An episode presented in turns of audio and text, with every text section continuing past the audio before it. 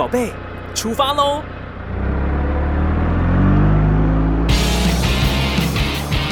亲子加油站，帮您加满教养正能量。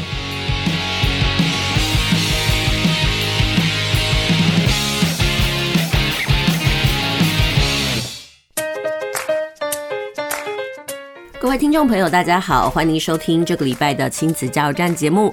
您现在收听的是 FM 九九点五 New Radio 云端新广播电台哦。今天是耶诞节，不知道听众朋友，呃，你们家有过节的仪式吗？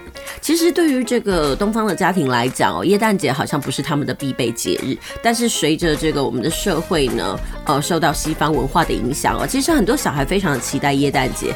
他们期待耶诞节呢，其实无非就是能够收到礼物。那当然呢，因为呃疫情其实有一些趋缓了，所以呢，大概今今今年的这个椰蛋大餐呢，也开始陆陆续续有餐厅推出。那不知道今天听众朋友呢，你们家有任何的计划吗？不过我说真的，呃，这两个周末呢，呃，可以算是这天气都很寒冷。那今年的今天的天气呢，也算是 有点冷啦，跟上个礼拜比起来，其实真是差不了多少。尤其这个寒流从礼拜三就来了，那其实大家都可以感受到说，哎，真的冬天来了。我记得上礼拜六的时候呢，那个早晚的温差有点大。呃，我下午呃大概礼拜六的傍晚的时候呢，我到我们家大门口的时候，我真的是觉得有点吃惊，说天哪，怎么会这么冷？然后再看这个电视新闻，就发现啊，糟糕，因为天气冷哦，很多人呢。因为保暖呐、啊，或者是这个温度的控管不佳，所以真的台湾发生了很多猝死案件哦。所以这个部分呢，真的是要特别注意。那这个东西前阵子呢，我就看到一篇报道，他说奇怪，台湾其实并不是非常冷的国家。嗯，那讲实话，冷的状况也没有其他欧美国家这么多。但是为什么我们猝死状况很严重？他说，其实归咎一个点，就是其实呃，我们很少开暖气。但在其他一些欧美国家呢，他们因为呃温差大，所以呢，他们除了开夏天开冷气以外，他们冬天呢也会很习惯的开暖气。但我们都会觉得说，不管是开冷气跟开暖气都非常的耗电，尤其呢，呃，我们在其实还蛮节电的这样的状况之下，很多人呢其实没有开暖气的习惯，除非呢真的是下探十度以下哦，不然其实我觉得我们的国民好像没有开暖气这个习惯。也就是因为这样，如果有一些心血管疾病的这个长辈呢，就很容易呢，血管收缩不佳，然后产生心血管的疾病。所以呢，还是要提醒这个收音机前的听众朋友，或者正在听广播的朋友。天气冷的时候呢，真的要多多关心自己住家的长辈，或者是你本身有心血管疾病的时候呢，哦，一定要多多注意保暖的工作，因为有时候心血管疾病的哦这个发生哦，真的是很难预防哦。所以呢，我真的觉得做好保暖工作是非常重要的。那当然呢，耶诞节呢，很多人都会去呃看去教堂附近呢看看那些呃灯饰啦，或者是有人可能会去参加这些呃教会的这个活动。不知道听众朋友，你今天有什么样子的计划呢？那节目呢的一开始呢，想要跟听众朋友来聊一聊我最近在脸书的这个中学生社团哦看到的呃那个家长的讨论哦。很多家长说呢，哎，其实到了国中之后呢，一定都会写联络簿，然后老师都会要求学生呢在上面呢呃要写一下今天的心那有些学生呢就是非常的呃敷衍了事，可能就写个今天作业很多，那或者就是说呃今天呢。那个不冷，或者是今天作业很少，其实就是敷衍了事。那我有时候都会觉得说，如果好好的善用这个联络部的每日的心情书写哦，我觉得其实可以锻炼孩子的写作能力。但是我相信有很多孩子呢，根本没有这样的意识哦，他们就真是敷衍了事，那老师也无能为力。那不过呢，呃，我有看到有一些孩子他们的联络簿里面写哦，可能就是可能会洋洋洒洒写很多，然后说，哎，今天的那个笔记很多啦，怎么样？那但是有时候呢，我都会发现哦，有一些可能上课专注度啊，或者是那个成绩表现不太好的孩子哦，他们联络簿上呢，老师的反应，嗯，不知道怎么说，我都会觉得有很重的这个刻板印象。比如说，老师就会跟他讲说，哦，其实我觉得指责蛮多的啦。那我在那个中学生社团里面就有看到呢。有一个小孩呢，他可能写说，哎、他好想要去台北哦，然后很想去台北那个，尤其是在冬天的时候，那可以去呃这个拜阿公阿嬷。那老师呢就看到这篇的这个心情小短文之后呢，就把拜的那个下面再加一个访，然后接下来老师就问一下说，哎、那那个你的阿公阿妈住在台北的哪里呢？就小孩就回了一句，就是五指山公墓。所以这个东西我们看起来可能觉得是个笑话，啊，可能老师想的跟孩子想的不一样。小孩写的是拜是祭拜，但老师的心里想的呢是拜访，所以呢会出现这些乌龙啊。其实每一个那个联络簿上面呢，都是老师跟小孩子的这种沟通啊。那我有时候也会觉得说，哎，那个班导呢很辛苦哎，他一个人呢要看那么多联络簿，然后针对每个不同的联络簿呢，要跟孩子来对谈，然后顺便呢趁着这个机会呢，跟孩子来好好聊天。那呃前阵子呢，你可以看到那个，我看到那个亲子天下哦，呃，他就在亲师沟通里面就提到了这个不适任教师的问题，他就说啊。嗯，我怎么会知道我们家的小孩有没有遇到这个不适任教师呢？到底什么样是不适任教师呢？其实它是有定义的。呃，其实不适任教师就是归结在教育呃教师法的第十六条，比如说他可能教学不力啦，或者是不能胜任工作，呃，有具体的事情。那大概比较具体的有哪三项？就是可能违反了性别平等啦，违反了儿少福利呀，可能有体罚霸凌。那另外就是有部分的犯罪行为经主管机关判定之后呢，呃，来确定的。那至于老师的这个教学不力的定义是什么？呃，大概可以分成大概十一点吧。那第一个可能就是他没有遵守上下课的时间啊，经常迟到或早退，或者是他有旷课旷职的记录，或者是工作消极。嗯、第三点呢，可能就是他会以语言或文字的方式羞辱学生，造成学生的心理伤害，或者是他可能会体罚学生，而且有明显的事实。那第五的话呢，就是教学行为失当，损害了学生的学习权益。那第六可能就是亲师沟通不良，而且主要可归责于是在老师的部分。那第七点的部分就是班级经营欠佳哦，而且具有具体的事实。那第八点呢，是在教学跟辅导管理或处理行政事务过程当中呢，呃，属于消极不作为，使得这个教学的成效不佳，或者是这学生异常行为严重或行政严当呢，都是需要有具体事实的。然后第九呢，就是在外补习违法兼职哦，或者是在上班时间从事私人的商业行为。那第十就是推销商品啦，比如说升学用的参考书啦、考卷，然后或使别人呃获利哦。或者是十一有其他教学不利或不能胜任工作是具体事实。其实呢，这几年呢，我们以往呢，其实非常强调尊师重道。呃，老师在呃教不管是教学的场域里面啊，或者是一般家长的观点里面呢，我们其实是非常尊重老师的。可是这几年呢，可能是个人权益的抬头，然后加上也真的是有很多不适任的教师。我举个例子来讲好了，像我们家的小孩呢，呃，我家的老大。在低年级的时候就遇到了一个老师，这个老师呢，在呃国小的一二年级当中呢，他大概有一年的时间呢，不是请婚假，然后就是请怀孕假，还有育婴假。其实对于低年级的孩子来讲哦，他们一直频繁的要换代课老师，那这个东西我们其实就一直在思考，这个到底有没有不适任的情况呢？还有这样子他来教书。他请假是他的权利，但是对于我们孩子的受教权来讲，我们其实禁不住都会呃觉得说是不是已经受到了影响。那其实对于呃所谓的不适任教师这件事情哦，嗯，刚刚讲的那些虽然很具体，但是呃对于老师来讲，讲实话，他还是有一些可能嗯有无限上纲的那那种状况。就是说，如果你硬要觉得他是不适任，然后你举了一个例子。然后可能就会变成公说公有理，婆说婆有理。所以在这样子的这个状态之下呢，它里面都有提到，如果你要举证这个老师是不是不适任教师，那先决的条件就是要具体事实。但是什么叫具体事实呢？这件事情我真的就觉得，呃，值得好好的来商榷。我相信很多家长哦，真的是遇到这个老师的管教呢，有时候呢，呃，可能是教学或者是教育的。呃，这个哲学不一样吧，所以可能就有些抵触。像有些老师呢，可能非常的严格，然后呢，家长就会觉得说老师吹毛求疵。当然，也有一些家长他本身是非常宽松，但是呃，他就会觉得说，哎，老师这个样子根本就是刁难小孩。当然，也有一些老师呢是适性发展，给孩子很大的自由，但是遇到那个很严格的家长的话呢，呃，家长就会觉得老师根本就是呃不认真，所以我就觉得这个东西真是关心到，或者是呃关系到每个家长跟老师之间呢，他们对于教育的这个观感是如何，所以很容易呢，呃，因为这个。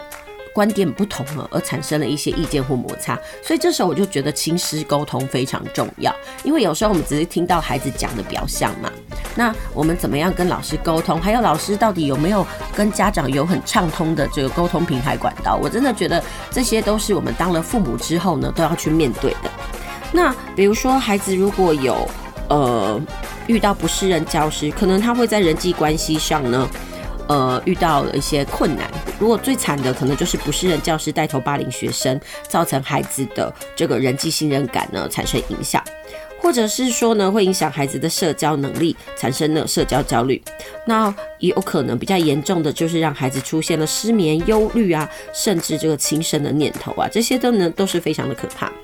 那其实，在这个部分呢，遇到不适任教师该如何处理哦？其实人本基金会它就提供了几个方法，比如说呢，就要寻求支持，不要这个单打独斗，因为其实呢，家长要在现实生活中寻找呃可以支持的团体呢，呃来协助会比较好。如果有足够的支持性团体来陪同的话，比较有机会慢慢的那个解决问题。其实遇到不适任教师，并不是说要把老师赶尽杀绝，最重要的可能是可以改善这样子的问题，因为毕竟孩子还是要在学校嘛。所以我就觉得不适任教师这个问题呢，对很多家长来讲，呃，如果说嗯你幸运的话，可能你的孩子呢在求学阶段一路顺遂，你还会觉得说啊天哪，自己好幸运哦，遇到这些热血教师。说真的，不幸不适任教师并不是这个职场呃。教育界的常态，但是总是会有几颗老鼠屎坏了一锅粥。其实我有很多的同学哦，他们自己就是老师。呃，我在看来，我就觉得说，哎、奇怪，我的一些同学他们在当老师的时候非常认真负责。那为什么呢？我身边呢总是呃有人呢或多或少呢会遇到这种不适任教师。然后他们呢都有个共通的状况，不是跟家长不沟通，然后意思呢就是独断独行，甚至呢在语言上面呢呃这轻视或诋毁孩子。那身为家长呢，难免就会觉得很心痛。但是说真的，很多家长呢选择不作为，不作为的原因是因为他不知道该怎么办。所以我真的觉得不是任教师这件事情的处理方式，呃，是真的很值得探讨。那说真的，如果我们一旦真的遇到了，我们可能要来协助孩子来处理，因为毕竟孩子是直接面对老师的人。那另外呢，我们也要自己管好自己的内在，因为说真的，家长要意识到处理冲突的过程容易让家长受挫，我们也可能会累积负面情绪。所以呢，我们除了关注孩子的情绪之外，我们家长也自己要来调理自己的，然后呢，这样可能会比较好。好啦，这就是节目一开始呢，跟听众朋友来聊一聊了。这个遇到不适任教师的时候呢，呃，可能大家会有怎么办？那我相信呢，这个问题呢，也是很多家长呢可能都会遇到的。不过说真的。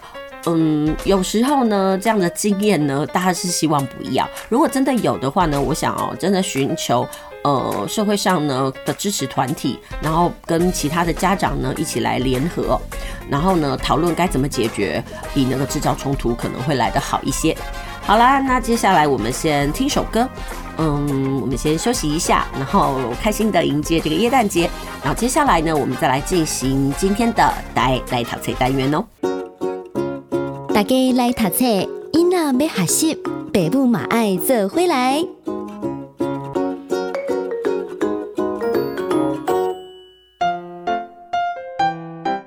欢迎继续回到我们的节目。您现在收听的是在每个礼拜天下午五点到六点呢，在空中陪您度过一个小时的亲子加油站节目。那我们接下来要进行的是大家来读册单元哦。今天是耶诞节，但是我觉得我还是想要介绍书目啦。不过我呢，今天我不想要介绍一些什么耶诞老公公不见啦这些童话绘本。我相信很多听众朋友呢，可能在这几呃这一两个礼拜呢，可能听一种类型的歌听到有点烦了，那就是耶诞歌曲哦。然后有人说呢，呃，去年就有人提到说，哎、到底有哪一些歌曲呢，是他们再也不想要哦听到的耶诞歌曲？我们这样看完之后呢，真的就觉得很呃会有会心一笑。比如说那个去年耶诞这首英文歌就没有人再想听，因为觉得真的是听到烦了。那我相信可能也是哦，因为讲实话，每一次到了耶诞节的时候，都会有一些应景的。歌曲，就像是我们在过年的时候呢，也会有那什么隆咚咚锵啦，或者是那个什么新年到，大家听了也真的觉得耳朵都长茧了。所以呢，在我们的节目里面呢，当然就不会播放那个呃应景的这个耶诞歌曲。不过呢，在我们这个单元呢，我们还是要来介绍这个大家来读册哦。然后今天要介绍的书目是什么呢？今天要介绍的是这个亲子天下出版的《晨读十分钟》系列，小学生呃呃必读的一些书哦。而这本书的名称叫做《用成语学写作》，一周一篇变身小日记、周记与作文达人。那这套书呢，总共有上下两集哦。那它出版的日期呢的是呃。二零二二年的八月，所以真它出版的日期呢，讲实话还没有半年。但我个人呢翻了之后呢，我觉得对于小孩来讲，如果呢小学大概在中年级之后呢，很多孩子就开始要写这个小日记啦，或者小周记，但很多孩子都会有一个问题，就是我不知道我可以写什么。或者是我不知道怎么写，我们有时候大人都会觉得很简单呐，啊，就你会讲你就写嘛。但是说真的，孩子很卡关哦。不过说真的，在看这个标题的时候，叫做用成语学写作。呃，不过呃，对琪琪妈来讲哦，我觉得写作用成语这件事情呢，我个人不是非常的赞成。但是我今天推荐这本书呢，呃，它最主要的目的不是跟孩子说怎么样。呃，来使用成语，其实它是比较呃，算是这个写作的那个呃观摩跟示范书。我觉得这套书很棒，很适合嗯、大概国小阶段，大概中年级的家长呢，买来给孩子做自学，或者是我们跟孩子来讨论式使用哦。不过呢，说到这个在写作文的部分呢，用到成语哦，那很多人都会觉得说，诶，如果说我们在写作的时候呢，呃，用了很多的成语，是不是我们的文采就会很好吗？说真的，我并不这么觉得哦。你看看呢，有人就举个例子说，我们来看一个小学生的作文。那这小学生的作文里面，老师就要求他要写成语啊。那我们来听听看，如果一篇作文里面用了满满的成语，他会怎么样？他就说呢，我们家是一群乌合之众，有老爸、老妈、弟弟和我。老爸呢是公司的领导，人五人六的样子，看上去气宇轩昂、鹤立鸡群。老妈是古典舞的老师，总是柔情似水，眉来眼去。我很喜欢我家，我总感觉在家里的时间过得非常快，呃，度日如年，每天都像在过年。那我们可以知道，从这篇呃作文里面，我们发现小孩用了很多的成语，但是真的是用了还不如不要用。小孩子是极力想要卖弄文采啊，可惜呢事与愿违啊，这用起来呢真的是不伦不类。不过讲实话，我们知道写作题材呢有分几类啊，呃，实用型、创作型，还有文学型。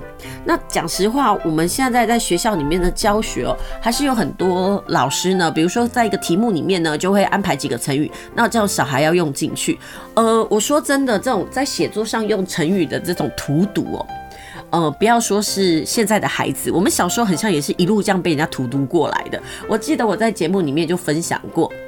嗯、很多小孩在写我家的晚餐，都会写说，呃，远远进到家门呢，就那个闻到那种飘香，然后呢，就什么食指大动，垂涎三尺。说真的，每个孩子都这么写，真的觉得让人家觉得好厌烦哦。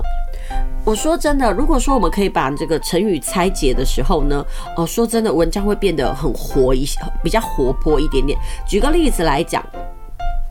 嗯，我曾经看到一篇文章，它里面就提到，比如说你看到“遍体鳞伤”这个成语的时候呢，你的第一个反应一定是知道有人受伤了嘛。但是这个只是一种理性的传递，没有存在感性的创作。那真正的感性创作，你可以怎么写呢？呃，比如说“遍体鳞伤”这个词，你这样扩写之后就变得很特别喽。呃，我们可以用视觉摹写来写，就是他全身布满了伤口，就像鱼鳞一样。你看，大家遍体鳞伤，是不是就是让人家觉得说，哦，好清楚？那那个三缄其口这句话呢，那也可以想到，真想用三层胶带封住嘴巴，害怕说出不该说的话。你看那个东西，那种画面呢，呃，还有那个。描述感就很强，或者说你说，哎、这个小孩呢如脱缰的野马，那你想要脱缰的野马就四个字，但你把它变成是具象化，就是像挣脱了缰绳的马儿在那个原野上奔驰，你不觉得那画面感跟动态感好很多吗？所以这也是为什么我每次在教孩子书写的时候呢，我并不会要求孩子呢一定要把很生硬的那种成语写进去。我不反对用，但是不要用得这么腐烂。那我今天来介绍的这一本呢，呃，小学生，呃的晨读十分钟，用成语写写作的这本呢两本。那它的第一本上集呢，呃，主要是教小孩呃如何来写小日记，还有小周记。那这本书呢，可以算是结合了多元文类的成语应用的写作书。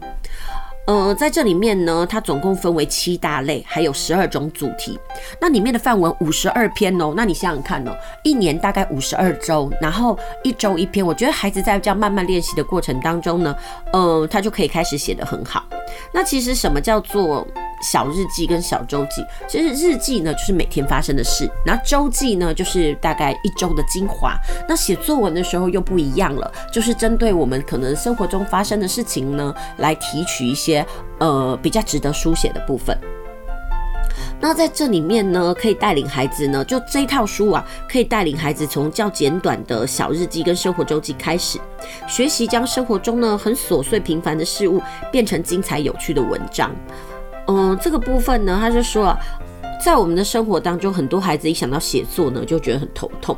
但是说真的，写作对我们的生活影响非常大，因为呃，写作我觉得其实就是一种脑内资讯的统整。我觉得很多家长呢，这几年呢，都真的是把孩子呢丢去这个英文，呃，不是，就是写作班去接受一下训练，希望孩子呢看到题目呢就能写出一朵花来。但是呢，很多时候很多家长都会觉得，怎么搞得我们家小孩呃学了那么久，但是还是写不出东西来。说真的，如果说你。你给孩子一个题目，就希望孩子能够写出一朵花来，我觉得这真的是妄想。为什么呢？因为讲实话，孩子生活里面并没有所谓素材的集结，他没有素材的集结，你要他怎么写呢？那我来分析一下好了。呃，像呃写作的题材有非常种多种嘛，比如说我们说有什么记叙文啦，呃就是散文啦，当然也有童诗。那我来分享一下我这个礼拜的经验好了。我在礼拜家教的时候，有个小女生，她小四了。她到课堂上的时候就告诉我一件事，说：“老师，今天呢，老师叫我们写那个童诗。”我说：“哦，写童诗。”我说：“主题是什么？”她就说：“四季的颜色。”我说：“很好啊，那你觉得四季有什么颜色？”好啦，这个东西对我们大人来讲，会觉得四季的颜色很好写，对不对？就是可能冬天呢，就是白皑皑的啊，那个银白色的大雪地嘛。那秋天我们想到枫叶啊，就是金黄色的一片。或者是橘红色的，那夏天就是绿树成荫是绿色的，然后春天的话呢，可能就是呃各色各样的红、粉红啦、淡红啦，或者是彩色的，因为就是一种百花盛开的感觉。这对我们大人来讲是一种很既定的印象，但是对于这些生活经验不足，或者是说呃他有生活经验，但是他并没有放到他的资料库里面去反刍，甚至是归纳的孩子来讲，其实要他写出。呃，四季有什么颜色？对他来讲是有困难的。那上我课的这个小女孩就跟我分享说，呃，她在安亲班写这个作业的时候，其他同学都写完了，就她一个人想都想不出来。那我就问她说，那你觉得，呃，你唯一写出来的是什么？我说你可以用植物来做发想，或者是你熟悉的话，你就写你眼睛看到的，或者是说你可以写水果啊。她想了半天跟我讲说，哦，老师我知道，夏天呢有荔枝，所以我觉得夏天是红色的。好了，我也觉得这个东西没有什么错，但是说到了呃童诗这件事情，很多老师都觉得说，哎，我的课文里面刚好上到了童诗，孩子就会要写。呃，有时候我会觉得写童诗这件事情哦，诗是一种很精炼的语言，如果这个孩子呢，可能还在嗯、一步。一步的开始写句子的时候，你要让他精炼文字写出童诗，我说真的，他真的还是有难度的。尽管有这个框架，但是孩子并不知道他为什么要这么书写，所以我就觉得说，嗯，我们的课文搭配写作是很好，但是必须要步骤化，否则呢，每个孩子呢就只是填空，然后写出一篇没有骨、没有肉，甚至没有灵魂的东西哦，那这篇文章就变得非常的可惜。好，那再回过头来呢，介绍一下呢，我今天呢要为听众朋友介绍这套书哦。这套书就是用成语来学写作，小日记跟周记篇。他说，其实写作这件事情呢，呃，它有三大面向，分别是情感的表达、技巧的训练跟文学的素养。说真的，情感的表达就是在为文章里面呢注入灵魂跟中心思想的能力哦。说真的，很多孩子呢，他们可能去坊间学了写作，但是呢就很匠气，因为它里面可能会有人告诉你说，哎，你大概也需要有什么样子的段落，但是里面没有情感的话呢，孩子缺乏了内省跟自我觉察的能力，整篇文章读起来呢就没有感性。那充其量孩子的写作不过就是复制而已哦。那另外呢，写作还有一种东西叫做技巧训练。那怎么样让我们的文字变得好看？其实就让孩子先写出事实，然后我们再带呃教他用五感五感，比如说视听味触嗅。那比如说我看到了。呃，小狗在玩，那我们就可以跟孩子说，你可以怎么扩充？你看到一只怎么样的小狗，怎么样在玩，这个句子就会蓬松很多。然后接下来呢，我们再让孩子用点想象跟感受，那这个句子呢就会好很多。但很多孩子呢，可能他们在写东西的时候呢，就非常的直观，比如说我今天打电脑。那我就会问孩子：你为什么要打电脑？你怎么打它？你的心情是什么？如果孩子可以加上这些，他的作文、他的文字呢，就有了装点，有了装扮，就不会这么的贫瘠跟难看。不过说真的，这个都是要训练。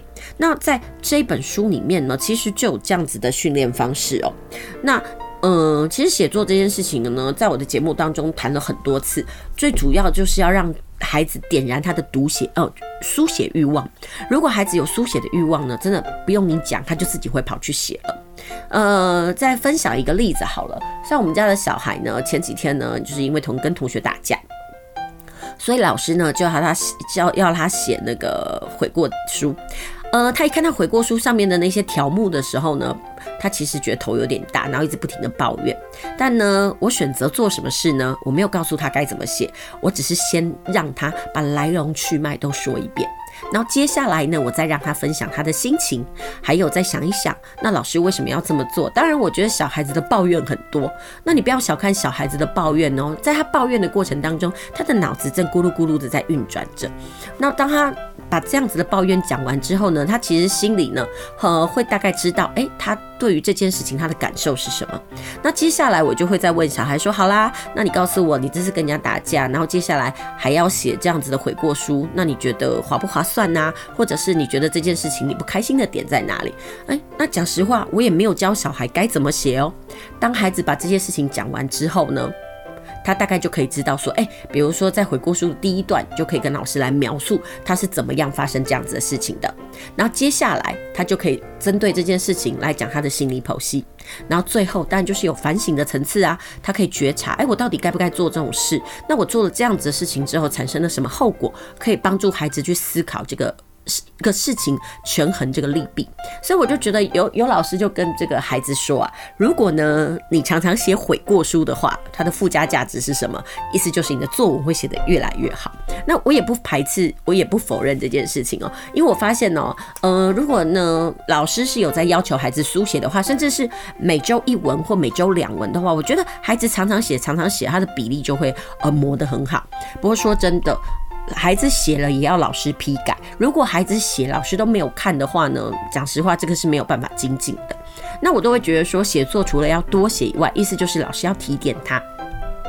那我今天介绍的这本书呢，除了是可以呃加强孩子的情感表达技巧训练以外，那其实在这边阅读的过程当中呢，因为还有五十二篇的范文，所以呢可以用技巧性来提升孩子的文学素养。说真的，文学素养这件事情哦，比起技巧训练还不容易，因为它需要大量的阅读，还有资讯的统整，还有归纳能力。那呃，我今天介绍的这套书呢，是站在孩子的视角来编排的，它就可以让孩子透过每一篇的短文。我们来练习，然后一点一滴的来运用。诶，我什么时候该用什么样子的词语哦？甚至不需要讲话来背诵。那这一套书呢，算是跟呃传统的那种成语写作书非常的不一样。它主要呢是以文章为主体，然后搭配了一些呃这个成语，比如说像它的。呃，小日记里面呢，它总共呢就分成了四部分。它的第一部分是心情感受，然后第二部分是生活点滴，然后第三部分呢是课堂学习，第四部分呢是这个环境变化。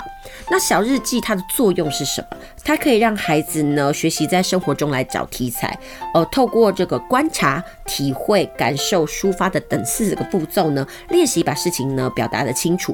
那孩子如果小日记写得好的话，他将来的周记。作文呢，就可以写得好一些。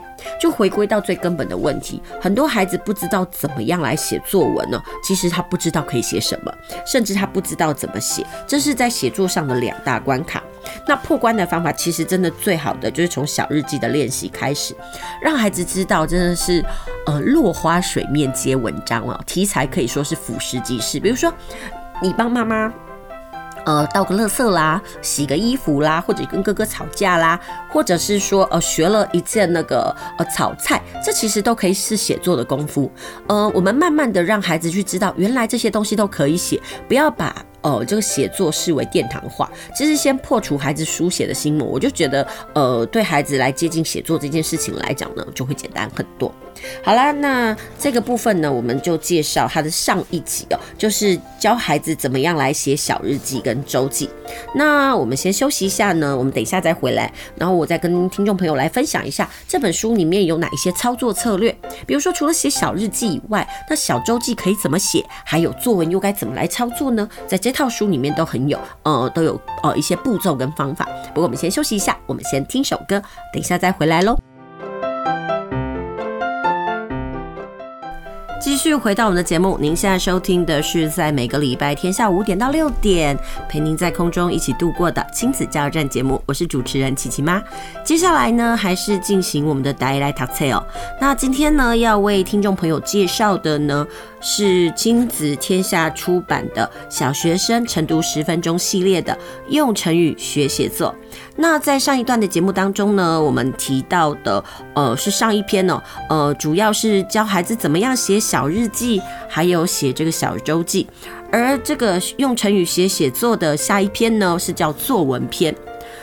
其实呢，写说到写作文呢，大家都知道那是孩子的生命中不可承受之重。虽然写文章呢，说真的就是轻描淡写几句啊，但是对孩子来说呢，就是魔王关。很多老师都说啊。嗯，这辈子改作文呢，就是代表你上辈子呢杀错人，所以可见呢，改作文这件事情呢，是老师的那个头痛啊。呃，其实，在看孩子的作文当中呢，你可以跟他年轻的心灵接轨，但是呢，随着这个浅碟还有速食的阅读盛行哦，你会发现哦，虽然有佳作，但是大部分的文章呢，却会让老师呢不知从何改起。还有呢，老师也很怕说修改的太多。呃，会让孩子失去了写作的信心。但是，如何在保留作者的原意下修改文句呢？这可以说是身为呢写作教师呢摆脱不了的这个疼痛跟梦魇哦。对于孩子来讲哦，其实写作呢，呃，有几个窍门。意思就是说，孩子到底该怎么样来立意取材？他要选怎么样的题目？还有他到底该怎么样来布局？怎么样来架构？还有呢，他在书写的过程当中呢，该如何的遣词造句？如何来表述？这其实呢，就是我们写作呢最主要的一个精神。那我们发现哦，很多孩子在写作的困境上呢，其实就是取材出现了问题。呃，不是取材不当呢，就是大家取的题材都差不多。比如说，我举个例子，夏天最棒的享受，绝大部分都说吃冰、吹冷气、游泳。那我最难忘的人呢，或者是说，呃，我最想感谢的人呢，其实大家讲的呢，不是父母、老师，那不然呢，就是呃，可能身边呢很普普遍的一个人。那讲实话，我都会跟孩子说，如果你最想感谢的人是父母，别人也是写父母。你如何脱颖而出呢？我一直都觉得写作呢，呃，要杀出重围，取材非常重要。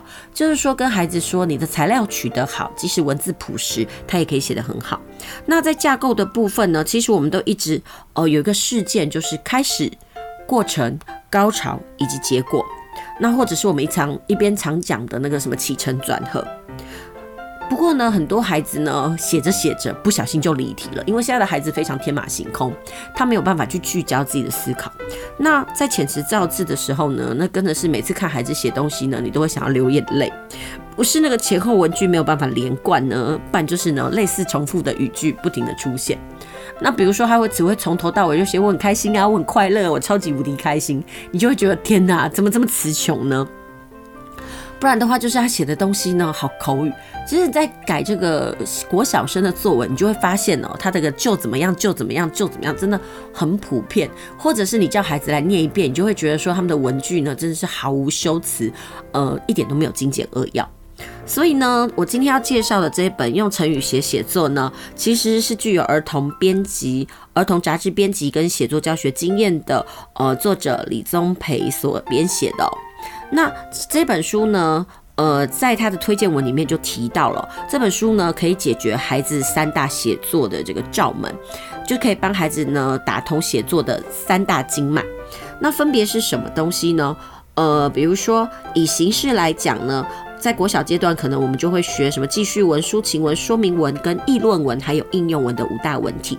那在这一本用成语写学写作作文篇的下集里面呢，它总共就有。呃，罗列了大概十九篇的范文。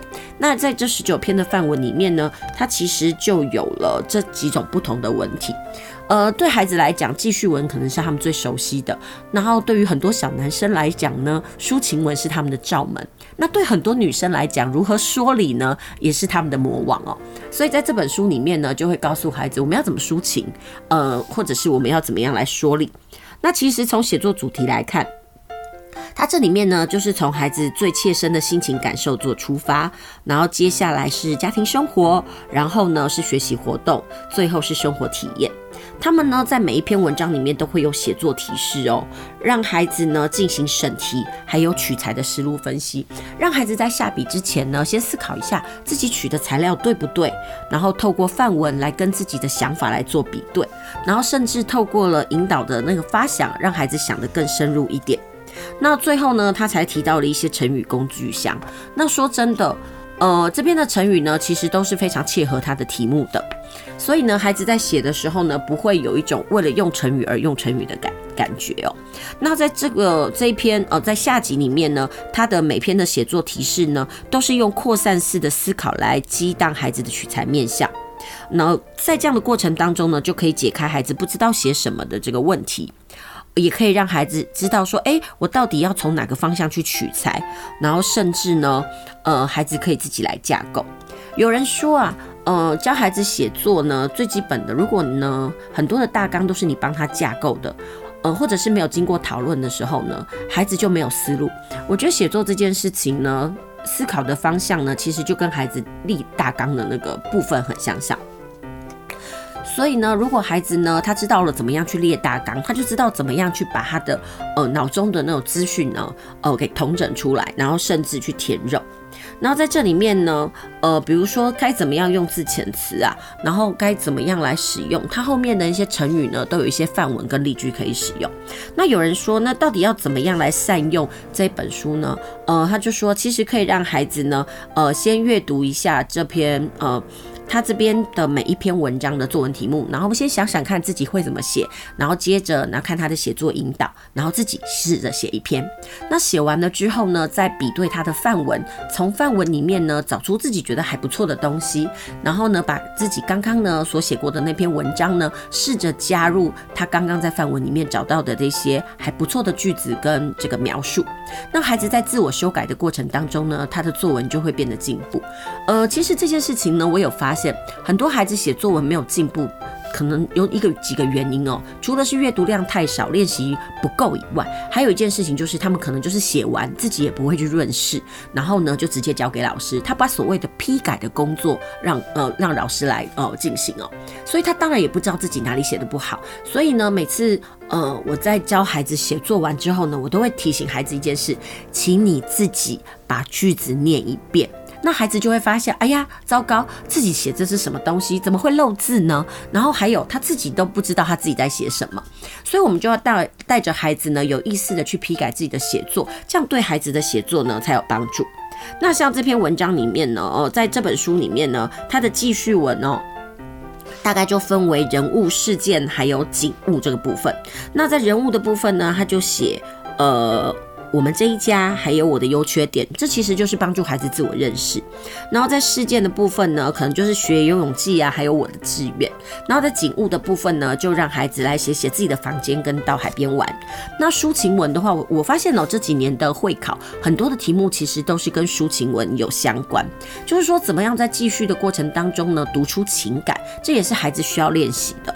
比如说他的抒情文里面就安排了四篇，比如说我最感谢的人啦，然后一张照片的回忆，美好的友谊，还有我的宝贝。那意思就是说，从物体、从画面，还有从人物来做出发，然后孩子呢就会有所感觉。那举个例子来讲，比如说像在这篇文章里面呢，他提到了我最感谢的人，他的思想引导是什么东西呢？呃，他其实就会让孩子来想想看。呃，我们什么时候需要感谢人？那一定是得到别人帮助的时候啊。那感谢的人很多，例如父母啦、师长啦、朋友啦，或者是在我们生活当中呢不认识的人。那在写最感谢的人时，通常开头他就会在书里面就告诉孩子，记得第一段就要破题法，然后告诉大家你为什么感谢他。然后第二段当然要描述你感谢的这个人曾经做过了哪些事情，还有第三段就要写写哦，比如说这个人呢帮助了你之后呢，那带给你什么样子的帮助和影响，然后最后呢，当然就是要由衷的写出你的想法跟感谢。然后呢，在这篇文章里面，他也提示哦，写抒情文呢，呃，可以写出真实的情感跟事例，真情就会流露了。那在这篇文章里面呢，呃，他的范文是感谢妈妈，所以在这引导里面呢，他就会写四个。它就有四段，那其实这四段就是帮助孩子呢书写一个很好的架构，所以我就觉得说，如果孩子有时候在遇到相关的题目，不知道怎么样去定架构的时候，这边的范文呢，其实用提问的方式呢，孩子就会很清楚的了解该怎么写。那在这本书里面呢，我说过了，它有那个记叙文啊，有抒情文，当然有论说文。那它的论说文呢，里面有三篇，比如说就针对到呃现在 3C 很盛行，他就问到小学生可以使用手机吗？还有我对校园霸凌的看法，还有环境保护从我做起，这些东西都是很好的论述的这个呃内容哦。那另外呢，其实这几年呢，也希望孩子在写作的过程当中培养这种创意。那创意的部分呢，它就有两个题目，比如说假如我是或者是什么什么的字数哦。那这几年的会考类似呢，也有类似的题目。那这个东西呢，都可以做延伸跟这种呃，让孩子去练习。那在这篇文章里面还有提到了应用文的书写，比如说书信该怎么写，读书心得该怎么写。我觉得呢，读书心得可能是很多老师在让孩子呃阅读完之后呢，呃所会派的功课。那讲实话，阅读心得不难写，其实它是有框架的。那只是要写什么，呃，我们可以透过呃这本书里面的导引，让孩子学习说，诶，如果呢，呃，我在写故事的过程当中呢，我们可以去想想看自己有没有什么特别喜欢的类型或主题的书。chaud 还有要让自己去想一想，为什么会喜欢这类型主题的书，或者呢，你觉得这些书最特别、最精彩的部分是什么？其实就是透过一连串的问题哦，帮孩子聚焦，然后甚至呢，让孩子在阅读的过程当中能有所得。那讲实话呢，在孩子还帮。就是透过提问，让孩子能够写出心里的那个答案。那我觉得呢，这个东西就是一种思想的引导。那这也是今天呢，我想要推荐给呃这个听众朋友。如果你家里呢有那国小阶段的，比如说中年级到高年级的孩子哦，他一直有那种不知道该从何下笔，甚至写什么的时候呢，我真的觉得范文是一个很值得书写的东西。而且这本书的范文跟其他的这种写作范文不太一样。写作的范文呢，其实就写完之后，但是它并没有所谓的。思考层面，但是这这一本书里面呢，它有五十二周，然后它每一周里面它都有思考的子题。那孩子如果呢可以针对这些子题呢，一周然后就写一个，我觉得无形当中可可以培养孩子呢书写的这个资讯量，那对孩子的写作呢就会有很大的帮助。好啦，这就是今天呢为听众朋友介绍的这一套适合这个呃小学生所阅读的。